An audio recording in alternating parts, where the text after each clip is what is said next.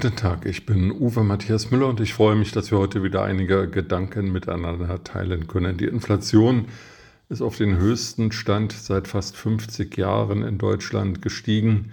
Jeder, der an der Supermarktkette steht, ähm, spürt, die Lebensmittel sind teurer geworden. Wer tankt, sieht, dass die Preise trotz Tankrabatt sehr hoch sind.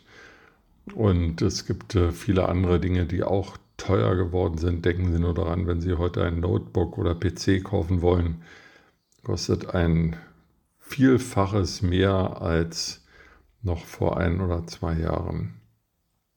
All das belastet unsere Kassen, all das belastet vor allem diejenigen, die sowieso kein Geld übrig haben, aber auch den Mittelstand. Und nun hat die EZB auch noch wahrscheinlich sehr richtigerweise zur Bekämpfung der Inflation beschlossen, den Leitzins zu erhöhen was dazu führen wird, dass äh, Kredite teurer werden, auch Immobilienkredite. Und damit kommen viele, die in den letzten zehn Jahren den Nullzins genossen haben und sich verschuldet haben, um ein Häuschen zu kaufen oder zu bauen, in echte Zwangslagen. All das war zum Teil abzusehen, aber es ist eine Entwicklung, ähm, die uns noch lange beschäftigen wird.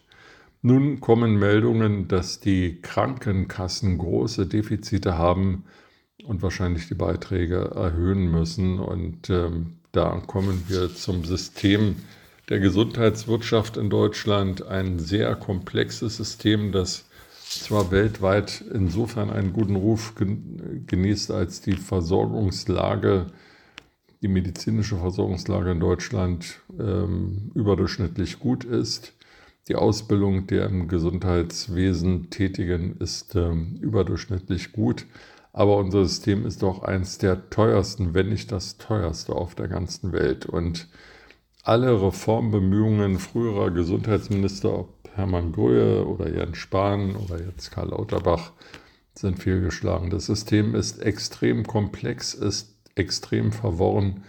Viele Interessengruppen spielen dort mit. Und am Ende stehen Preise für Leistungen, die in anderen Ländern viel billiger sind. Wenn nun die Krankenkassenbeiträge auch noch erhöht werden, vielleicht sogar stark erhöht werden, geht das ähm, auch wieder zu Lasten der Arbeitnehmer, aber auch zu Lasten der Arbeitgeber, denn beide müssen ja diese Beiträge ähm, hälftig tragen. Und dann ist wieder weniger Geld in der Tasche. Hier ist es also so, dass der Staat mit den äh, Krankenkassen auch die Inflationsspirale nach oben treibt. Die Bundesregierung sollte auch mit ihrem Gesundheitsminister Professor Karl Lauterbach hier gegensteuern und sich äh, effektive Gedanken machen, wo Einsparpotenziale sind und wo gesundheitsfremde Leistungen von den Krankenkassen erbracht werden müssen, die eigentlich anders zum Beispiel über Steuereinnahmen finanziert werden müssten.